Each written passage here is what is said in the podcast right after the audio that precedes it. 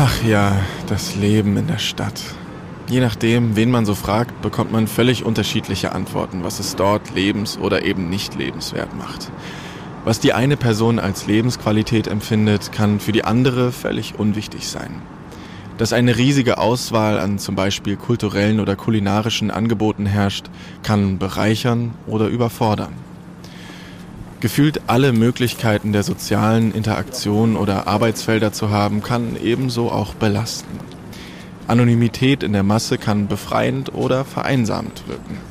Und während man bei Städten gerade von außen zumeist nur an das ganze, das riesige, aus allen Nähten platzende Asphaltkonstrukt denkt, besinnen sich doch viele Bewohnerinnen wieder auf das Kleine, auf das Greifbare, zum Beispiel Nachbarschaftspflege durch Kiezkultur. Und Pflege bedeutet in diesem Kontext auch, wie kann ich das Leben in der Stadt für andere und oder mich besser machen? Wie wollen wir oder ich eigentlich hier leben? Und mit diesem Gedanken wird die große Frage des Stadtklimas zum Gegenstand dieser Diskussion. Und ganz maßgeblich wirken sich Grünflächen aller Art positiv auf unser urbanes Leben aus. Okay, vielleicht jetzt nicht jeder Pups von Rasen vor einer Tankstelle. Oder doch? Gehen wir doch mitunter dieser Frage mal auf den Grund, denn um städtische Grünflächen, um urbanen Gartenbau, darum dreht es sich hier in Sprout to be Alive, dem wohl grünsten Podcast-Hörspiel Berlins.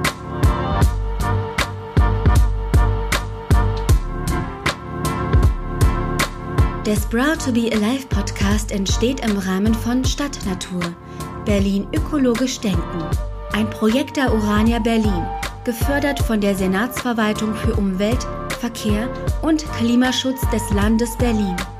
Mehr dazu findet ihr auf der Webseite der Urania unter www.urania.de slash Stadtnatur.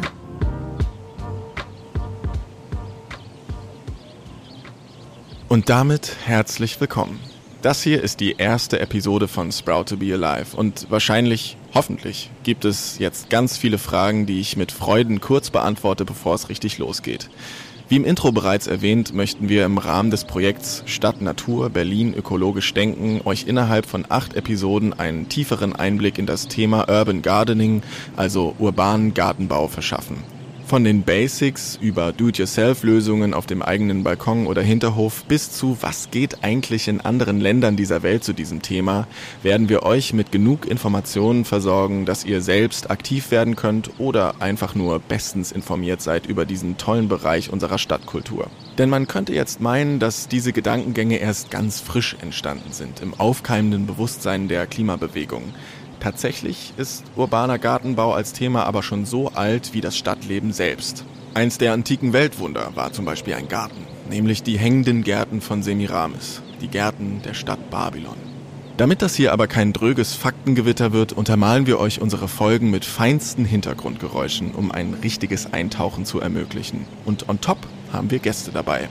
ExpertInnen, die in der Urban Gardening Szene aktiv sind. Einen tieferen Einblick kann man nur noch bekommen, wenn man selber in den Gärten aktiv wird oder ist. Und ich? Ich begleite euch eigentlich nur durch die Folge, verbinde die einzelnen Fragen zu einem großen Thema und wenn ihr dieses Geräusch hört, dann versorge ich euch mit einer Kurzerklärung zu einem Begriff, der nicht unbedingt geläufig sein muss. Eine Art Audio-Fußnote sozusagen. Und jetzt sind wir bereit, um in die erste Episode richtig reinstarten zu können. Diese Gäste sind in der heutigen Folge zu hören. Hallo, hier ist Maria vom Himmelbeet. Ähm, ich bin seit letztem Jahr ähm, Teammitglied im Himmelbeet und Gärtnere schon ähm, seit meiner Kindheit, da ich auf einem großen Dorf in der Nähe einer Stadt groß geworden bin. Und in Berlin gärtnere ich in einem Guerilla Gardening Projekt und privat, ja, und wie gesagt, seit letztem Jahr im Himmelbeet. Guerilla Gardening, ehemals zum Beispiel die heimliche Aussaat auf öffentlichen Flächen, eine subtile Protestbewegung, mittlerweile Teil der urbanen Gartenbaubewegung zum Bepflanzen von drögen Innenstädten oder Hinterhöfen. Ich bin Laura und Gärtner seit 2019 in einem Teilprojekt der Prinzessinnengärten auf dem St. Jakobi, auf dem Friedhof St. Jakobi in Neukölln.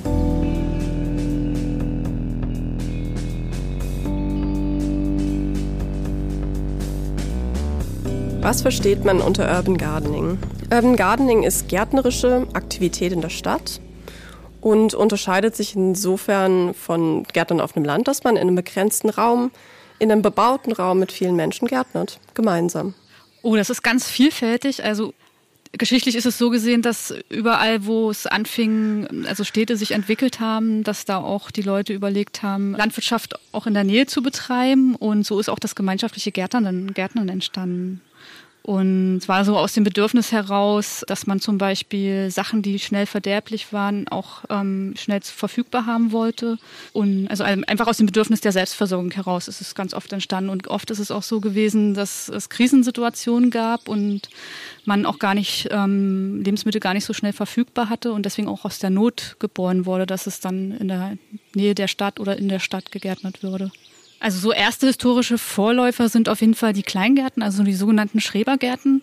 Das sind so die ursprünglichen Sachen und aktueller Trend war jetzt gerade durch die Corona-Pandemie bedingt, war natürlich der Wunsch groß, auch in der Stadt zu gärtnern.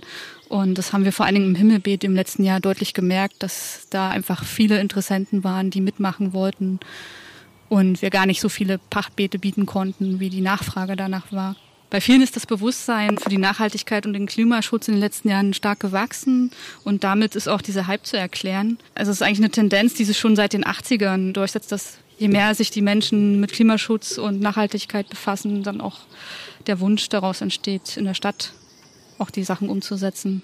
Aber ich würde sagen, wir sehen es nicht als Hype, sondern es gibt auch ein dauerhaftes Interesse. Also jetzt speziell im Himmelbeet haben wir ja das Problem äh, mit unserer Flächensituation. Aktuell ist es ja so, dass oft Gemeinschaftsgärten nur so kurze Nutzungskonzepte haben. Und aber der Wunsch ist ja da, dass auch, dass das längerfristige Konzepte sind, dass man auch dauerhaft an einem Ort gärtnern kann. Hm, ich glaube, die Menschen haben eine Sehnsucht, äh, der Stadt in einer gewissen Weise zu entfliehen und in, sich in Tätigkeiten zu begeben, die belohnend sind auf eine einfache Art und Weise, die einen glücklich macht, zufrieden macht am Ende des Tages, wenn man müde ins Bett fällt. Und bei mir ist es die Sehnsucht nach einer einfachen Arbeit, einer Zufriedenheit zu sehen, was man geschafft hat und keinen Raum für eine Unzufriedenheit zu haben. Urban Gardening ist natürlich aber auch nur ein Sammelbegriff, um das mal konkret so zu nennen. Maria riss ja auch schon kurz Guerilla Gardening als Teil davon an. Was gibt es denn da noch? Oh, da gibt's jede Menge. Zum Beispiel wie im Himmelbeet, das ist ein klassischer Gemeinschaftsgarten. Es gibt aber auch Guerilla-Gardening-Projekte, was ich schon benannt hatte. Aber auch Begrünung, also, also Guerilla-Gardening-Projekte können auch einfach Begrünung von Baumscheiben sein oder Dachgärten, Permakultur. Oder es gibt zum Beispiel vertikale Gärten. Da gibt es ein Beispiel am Gleisdreieck. Oder halt die klassische Kleingartenkolonie. Bekannte Beispiele in Berlin für Urban Gardening sind natürlich die Prinzessinnengärten, die am Moritzplatz waren und jetzt auf das Friedhofsgelände am Jakobi gezogen sind. Die sind so ein klassischer Gemeinschaftsgarten, würde ich sagen. Und da kenne ich eben auch ein paar andere. Äh, das Himmelbeet in, in, im Wedding habe ich mal besucht. Die Prachttomate gibt es bei uns äh, in Neukölln um die Ecke auch.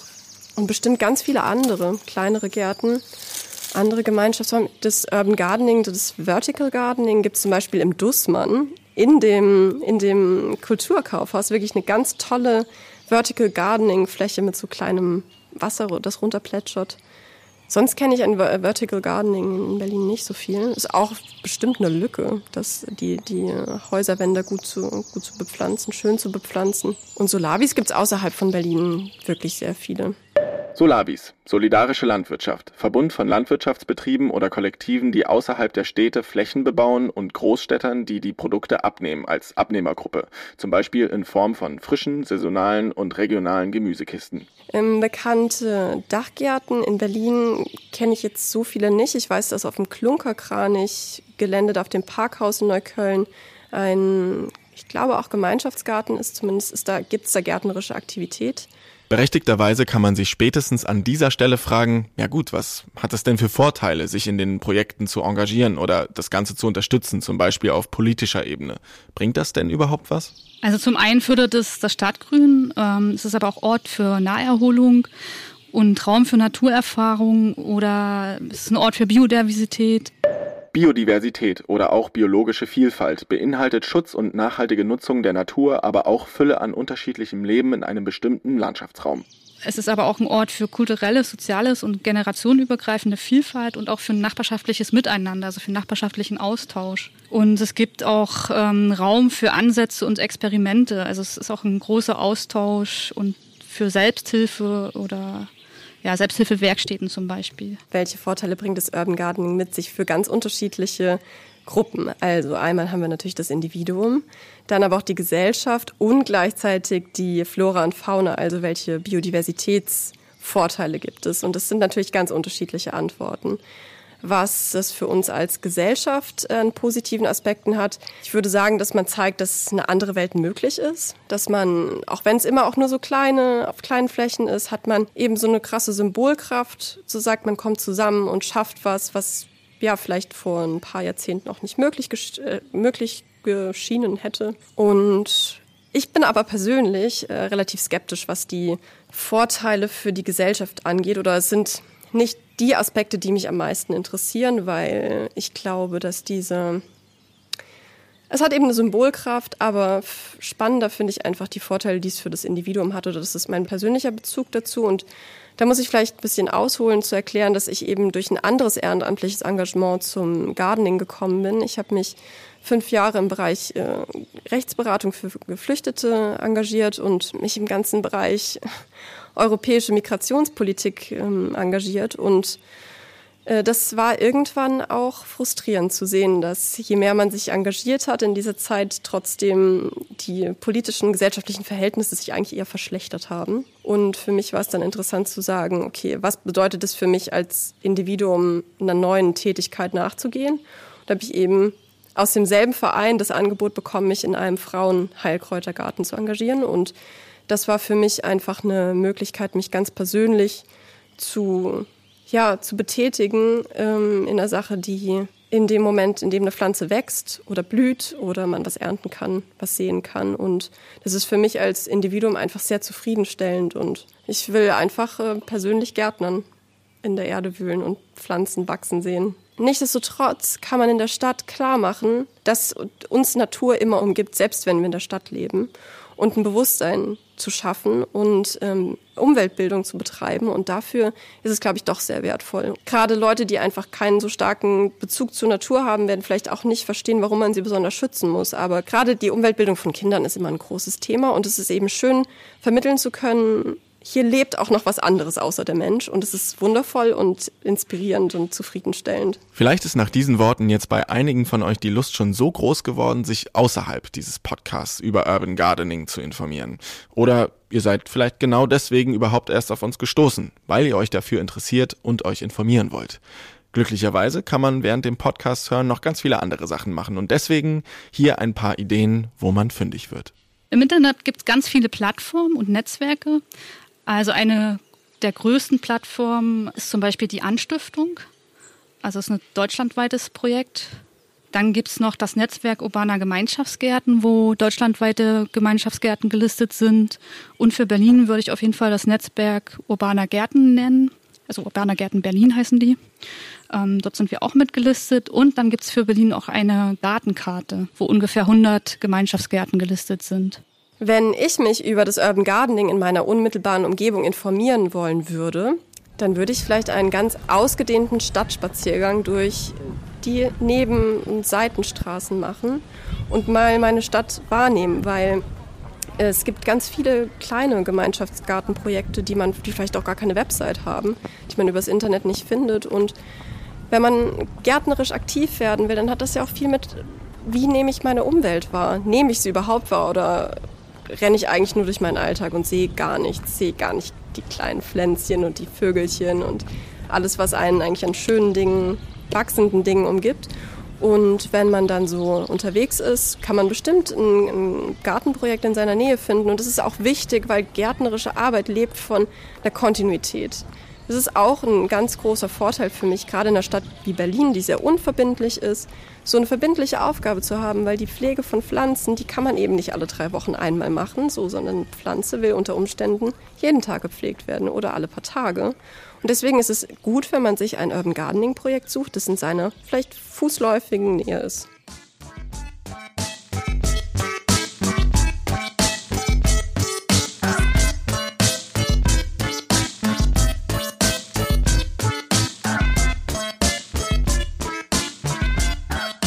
Gemeinschaftsgärten sind, wie der Name sagt, ein Ort des gemeinsamen Handelns und Wirkens.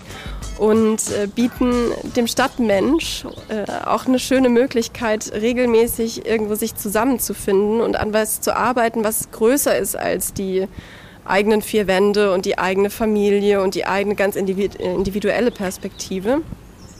Man, ähm, und ich kann da vielleicht äh, meinen Eindruck oder weswegen ich das Gemeinschaftsgärtnern so fantastisch finde, da meinen persönlichen Eindruck schildern.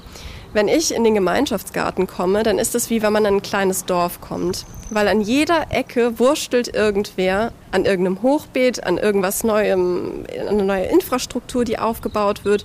Es ist immer was los, weil im Garten gibt's immer was zu tun. Es ist ein Ort, da musst du dich nicht anmelden, da kannst du einfach hinkommen. Und es gibt auch so einen so Schnack darüber, was gerade so abgeht, was Neues ist, was es für Probleme gibt oder wie gerade irgendein Pflänzchen gut wächst oder was gemacht werden muss. Und es schafft einfach ein Gesprächsthema, in dem man so ganz niedrigschwellig mit wirklich jeder Person äh, in Kontakt kommen kann. Und das hat für mich, die auf dem Dorf aufgewachsen ist, wirklich was wie Dorf Samstagmorgen. Das heißt, wir haben nicht nur die Möglichkeit, die Natur, unser direktes Umfeld und Gartenarbeit kennenzulernen und uns damit vertraut zu machen, sondern auch mit Menschen Zeit zu verbringen, die im Zweifelsfall nicht mal unsere Sprache sprechen. Fördern Urban Gardening Projekte damit nicht auch Interkulturalität, also Interaktion zwischen verschiedenen Kulturen? Was geht da sonst noch?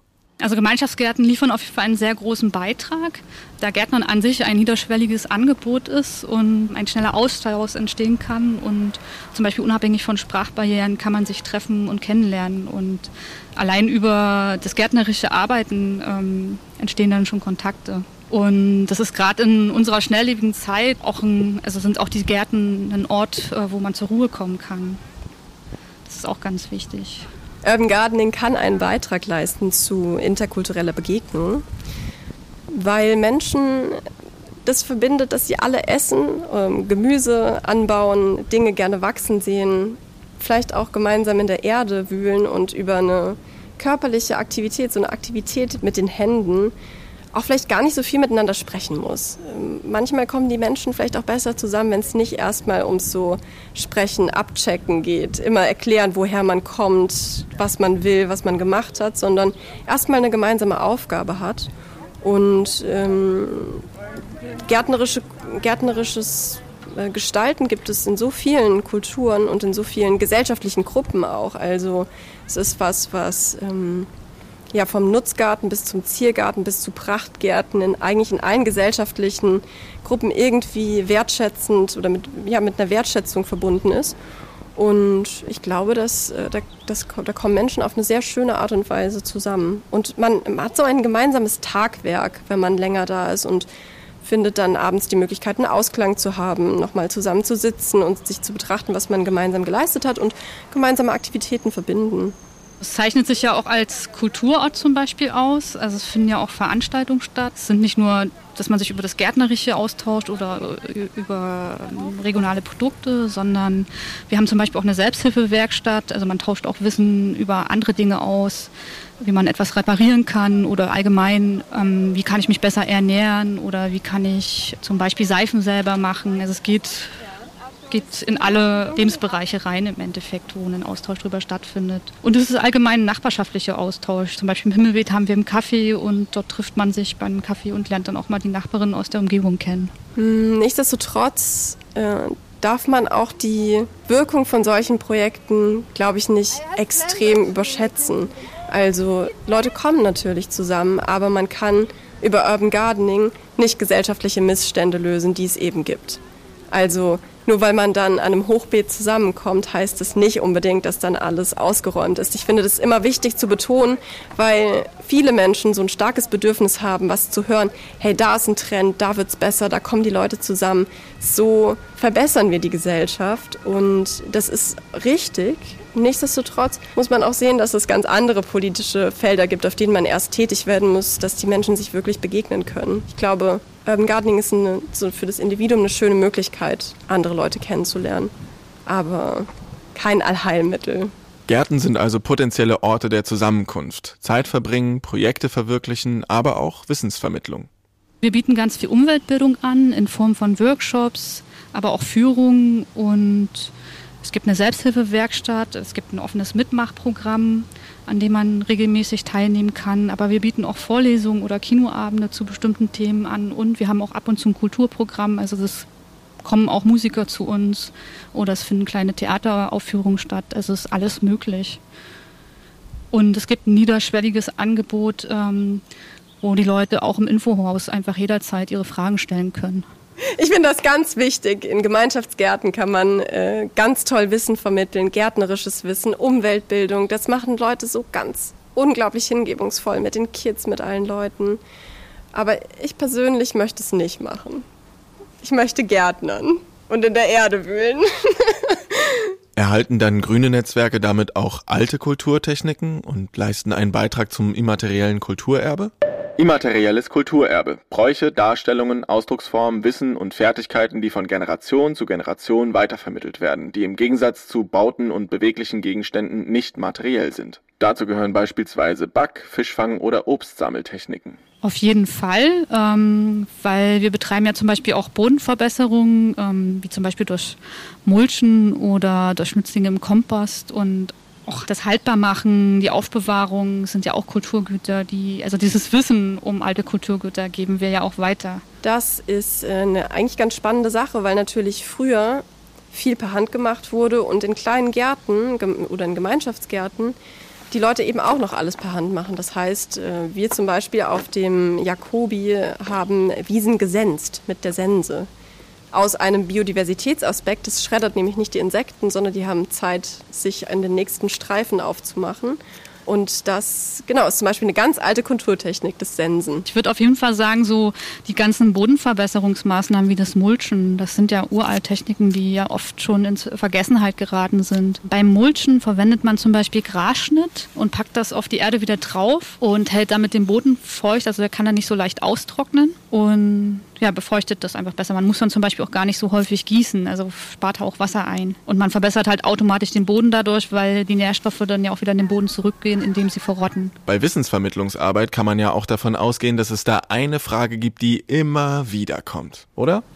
Oh, das kann man gar nicht so verallgemeinern, weil es gibt natürlich, ähm, so unterschiedlich wie die Menschen sind, sind auch die Fragen. Also es kann neben das Gärtnern das Kompostieren sein, aber auch das Haltbarmachen oder irgendwelche Fragen zum Do-it-yourself, ähm, zum Beispiel, wie kann ich jetzt das Brett zu Hause anbringen oder irgendwas. Also es sind total unterschiedliche Fragen. Die Leute kommen mit allem Möglichen und das ist eigentlich auch das Spannende an so einem Projekt. Die häufigste Frage, die aufkommt, ja, wie kann ich mitmachen beim Urban Gardening? Ja, einfach vorbeikommen und nicht einmal, sondern regelmäßig. Und auch die Sachen machen, die nicht so viel Spaß machen. Immer gießen, wenn es heiß ist und alle am See sind, zum Beispiel. Okay, dann hab ich jetzt eine. Wie sieht's denn mit meinem Balkon oder Fensterbank, Blumenkasten aus? Wächst da irgendwas besonders gut? Also wir empfehlen und verwenden größtenteils nur samenfestes Saatgut und vor allen Dingen alte Sorten und speziell für den Balkon auf jeden Fall Kräuter, Salat, aber man kann auch ähm, Tomaten anziehen oder Gurken. Also es ist eigentlich vieles möglich auf kleinen Raum und besonders jetzt im Winter würde ich Microgreens empfehlen. Das heißt ähm, zum Beispiel Sprossen, die kann man einfach in einem Einwegglas großziehen ähm, oder auch einfach Kresse. Das geht auch ohne Blumenerde. Man muss sagen, es sind leider die unauffälligen Pflanzen. Und wenn es besonders prächtig blüht, dann ist es wahrscheinlich nicht so einfach zu gärtnern, sondern man könnte auch einfach einen Topf mit Erde auf den Balkon stellen und mal ein Jahr warten und gucken, was da aufgeht, weil die Pflanzen, die sich dort am wohlsten fühlen, werden sich da selbst einnisten. Also du wirst keine, keine blanke Erde auf dem Balkon behalten, sondern es wird irgendwas wachsen. Das ist nicht das, was wir uns vorstellen, nicht das, was wir im, beim Gärtner verkauft bekommen, also prächtige Blumen, riesige Blüten, sondern das unauffällige Kraut, so ein unauffälliges Steinkraut. Das ist so ein unverwüstliches Pflänzchen mit so kleinen weißen Blütchen. Die Insekten finden es richtig cool. Ähm, und so kann man erstmal gucken, was wächst um mich rum und was will ich kultivieren. Letztendlich ähm, hat keine Pflanze einen bösen Willen. Wenn sie eingehen, dann liegt es daran, dass es, dass es ihnen dort nicht gefallen hat. Und da muss man eben was suchen, was, ja. Was da hält. Was da hält, genau. Man könnte jetzt als steile These auch mal in den Raum stellen, dass Urban Gardening als Thema deswegen größer wird, weil Menschen mehr partizipieren wollen, also als Lösungsfindung der ökonomischen und ökologischen Herausforderungen unserer Zeit, oder? Dadurch, dass demokratische Gesellschaften ja bereits ein, also der Bildungsstand der demokratischen Gesellschaften wurde ja immer verbessert und daher ist auch ein Bedürfnis da, die eigene Umwelt und Lebensräume mitzugestalten. Also das ist gewachsen in den letzten Jahren. Es ist halt auch nicht mehr nur reduziert auf den Konsum, was ich eben auch schon genannt hatte. Und man schafft sich selber Orte der Erholung und Begegnung und des Austauschs. Ich glaube, es hat auch was mit unserer Lebensweise zu tun, dass die Gesellschaft, die gerade neu heranwächst, ähm, einfach auch eine komplett andere Arbeitsweise also man wird sich einfach bewusst, dass es nicht mehr nur ums Arbeiten und Konsumieren geht, sondern man allgemein das Leben äh, besser genießen will. Und das spiegelt sich ja in allen Bereichen wieder. Und da wird auch dann so ein Bewusstsein für Naherholung zum Beispiel auch größer. Ich glaube, die Leute kommen nicht in den Garten, um ökologische und ökonomische Probleme zu lösen. Die wollen einfach Gärtnern. Die haben Bock, mit ihren Händen was zu machen, ein Samenkorn in die Erde zu legen, am Ende des Tages, also am Ende des Sommers vielleicht eine Blüte zu sehen oder eine Tomate zu ernten und das diesen ganzen Prozess, der so gut ist, der einfach gut ist. In Gemeinschaftsgärten in Berlin trifft man oft Leute, die auf der Suche sind nach was anderem, die schon mal einen Beruf gemacht haben oder irgendwie an einem Abschnitt sind in ihrem Leben und sagen, ah, irgendwie reicht mir das nicht. Ich will was noch was anderes machen. Und die, die Arbeit mit der, mit der Natur ist so eine Möglichkeit, einfach auch in sich zu gehen. Es kann eine sehr meditative Arbeit sein und äh, einfach nochmal so ein paar grundsätzliche Fragen zu stellen in einem Raum, der total freundlich ist und total gut und leistungsbefreit, weil die Pflanze wächst auch nicht schneller, je, also die wächst einfach nicht schneller. Du musst, du bist dem ergeben, den Prozessen der Natur. Und das kann dazu beitragen, dass man sich einfach weniger wichtig fühlt. Oder ich spreche so allgemein. Ich glaube das für mich. Und so trifft man eben Leute, die so auf der Suche sind nach was. Ich würde es jetzt gar nicht auf auf eine bestimmte Zielgruppe beschränken wollen, aber man kann natürlich schon sagen, dass zum Beispiel Leute, also Eltern mit Kindern, natürlich schon ein starkes Bedürfnis haben, auch mit ihren Kindern rauszugehen und denen die Möglichkeit zu geben, dass sie lernen, woher die Möhre kommt.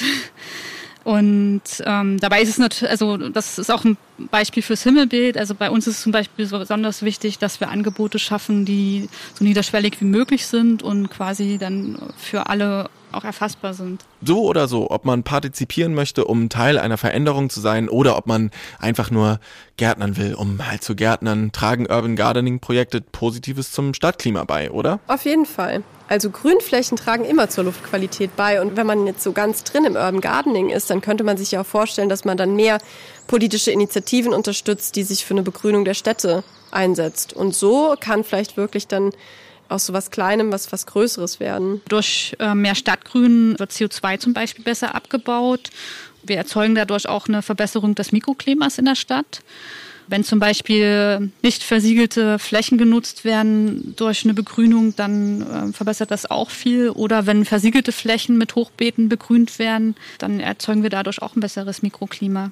Mikroklima oder auch Kleinklima. Klima, welches in einem kleinen, genau definierten Bereich vorherrscht, wird stark von örtlichen Gegebenheiten beeinflusst. Urban Gardening leistet einen wertvollen Beitrag zum Leben in der Stadt. Aber man muss eben schauen, an welchen Maßstäben man es misst auf einem individuellen Maßstab, denke ich, schafft es auf jeden Fall was, wenn man zeigen will, dass es anders möglich ist. Das ist ganz wertvoll, Leuten zu zeigen, die immer sagen, eine andere Welt ist nicht möglich, zu sagen, doch, es funktioniert. So funktioniert es. Es sind so Leuchtturmprojekte, die äh, vielleicht einfach Teil dieses, dieses großen, ganzen Bestrebens ist, unsere Lebensweise nachhaltiger zu gestalten. Hilft dann auch mein Balkon? Auf jeden Fall ähm, verbessert der kleine Garten oder Balkon ähm, die Bilanz, weil ja CO2 abgebaut wird und jede noch so kleine Pflanze auch das Mikroklima mit verbessern kann. Für Bestäuber kann man auf jeden Fall was tun, wenn man ähm, passende Blühpflanzen anbaut. Für die Klimabilanz, dazu müsste man sich die Zahlen anschauen. Ich glaube, das ist viel zu gering. Aber jeder, vielleicht auch jedes kleine Pflänzchen ist am Ende, ist auf, schadet nicht. Na, dann weiß ich ja, was ich im Frühjahr auf jeden Fall tun kann. Laura brachte ja schon die Klimabilanz ins Spiel. Wisst ihr denn, wie es um die Klimabilanz in deutschen Städten eigentlich steht? Nö. Schlecht wahrscheinlich. Schlecht? Ähm, ja, also sieht immer noch schlecht aus, weil selbst modernste Orte kaum auf die Klimaprobleme eingehen. Und es ist halt so, dass wir eigentlich viel mehr grüne Dächer bräuchten oder dass Stadtbrachen einfach viel grüner sein müssten. Und ja, und da kommen wir wieder auf die Problematik, dass in Berlin ja Gemeinschaftsgärten oft noch nur Orte der Zwischennutzung sind, so wie auch zum Beispiel das Himmelbeet. Und es wäre halt sinnvoll, wenn da dauerhafte Lösungen gefunden werden. Und da sind wir in Deutschland einfach noch nicht weit genug. Also so erste Ansätze haben wir ja in Berlin mittlerweile. Ähm, da zum Beispiel im Bereich Urban Gardening äh, mittlerweile in der Senatsverwaltung eine Stelle geschaffen wurde und auch mittlerweile schon ein bisschen besser bei der Stadtplanung geguckt wird, aber oft ähm, hängt es noch so an den einzelnen Gremien sozusagen, die sich noch nicht gut genug austauschen darüber. Also es gibt immer noch Vorurteile und es müsste einfach in der Stadtplanung viel mehr mit eingebunden werden, dass grüne Freiflächen erhalten bleiben. Und oft geht es ja einfach nur um Profit. Ähm, es ist halt lukrativer, ein Wohnhaus zu bauen oder für die Wirtschaft was zu bauen, aber eben an grünen Flächen wird einfach, weil sie nicht lukrativ genug sind, einfach viel zu wenig gedacht bisher. Da hoffen wir, dass es in Zukunft mehr mit eingebunden wird. Gibt es da Möglichkeiten, auf kommunaler Ebene mehr zu partizipieren? Da gibt es hier in Berlin auf jeden Fall ein paar gute Beispiele, wo es erste Ansätze gibt, aber es ist noch erweiterungsfähig, finde ich. Also zum Beispiel haben wir hier im Wedding äh, bei allen Quartiersmanagements mittlerweile kleine Klimaprojekte, die mit der Nachbarschaft umgesetzt werden. Also da wird zum einen Umweltbildung betrieben, also dass ein Bewusstsein gefördert wird, ähm, zum Beispiel zum Thema Müllvermeidung. Aber es geht auch darum, wie kann ich mich nachhaltiger ernähren oder wie kann ich äh, Lebensmittel besser aufbewahren. Gibt es verschiedene Ansätze. Oder wie kann ich kleine grüne Inseln schaffen in der Stadt. Dann hatte ich ja vorhin schon genannt den Senatsbeauftragten für Urban Gardening. Ähm, da wurde eine Stelle geschaffen. Ja, das sind so erste Ansätze auf jeden Fall aber die sind natürlich noch ausbaufähig. Mikroklima in der Stadt, alternative Wege hier zu leben, nachhaltiger Anbau, alte Anbautechniken, ein Ort der Zusammenkunft. Kann man vielleicht als zentrale Frage formulieren, wie wollen wir in der Stadt leben? Und wie sieht ein gutes Leben dort aus? Ich glaube, Leute, die Urban Gardening betreiben, sind oft auf der Suche nach einer Antwort auf diese Frage. Ich glaube, das Gärtnern ist eine sehr sehnsüchtige Angelegenheit. Also es gibt, oder ich spreche einfach für mich. Ich finde, dass das Gärtnern meine Sehnsucht nach Ruhe, Zufriedenheit, Einfachheit befriedigt. Und das auch Aspekte jetzt, wo ich älter werde. ähm, das sind einfach Dinge, die ähm, nicht so leicht zu bekommen sind. Innere, innere, so eine tiefe Zufriedenheit die äh, ist in der Stadt nicht, äh, oh, kann man nicht kaufen. ich kann sie zumindest nicht kaufen, aber ich bekomme sie, wenn ich so äh, ein, ein Beet anlege und was wachsen sehe und dann nach Hause gehe und dann der Winter kommt und dann alles schlafen geht an Vegetation und dann im Frühling das erste Schneeglöckchen aus der Erde kommt. Das macht mich sehr zufrieden. Und das ist für mich das so zu erkennen, dass mich das so eine, dass ich so einfach gestrickt bin, dass äh, ja das äh, ist ja ich habe den Anfang meines Satzes verloren, aber es, genau das ist einfach schön zu sehen und das hat das Urban Gardening für mich geleistet. Ich glaube, man kann leichter in der Stadt leben, wenn man solche Rückzugsräume hat. Das macht die Stadt manchmal erträglicher, ja. Und mit diesen Schlussworten von Laura entlasse ich euch aus der heutigen Folge. Wir hoffen, ihr habt viel Neues und Interessantes erfahren können und seid heiß auf noch mehr Informationen über Urban Gardening, denn wir haben ja noch sieben weitere Episoden vor uns. In der nächsten Folge wollen wir uns ausgiebig dem DIY-Thema widmen, eurem Kickstart als Stadtgärtner. Wir hören uns da. Bis dahin,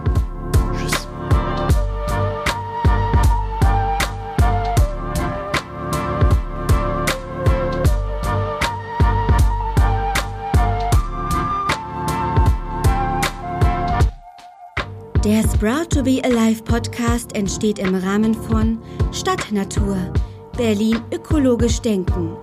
Ein Projekt der Urania Berlin, gefördert von der Senatsverwaltung für Umwelt, Verkehr und Klimaschutz des Landes Berlin. Mehr dazu findet ihr auf der Webseite der Urania unter www.urania.de slash Stadtnatur.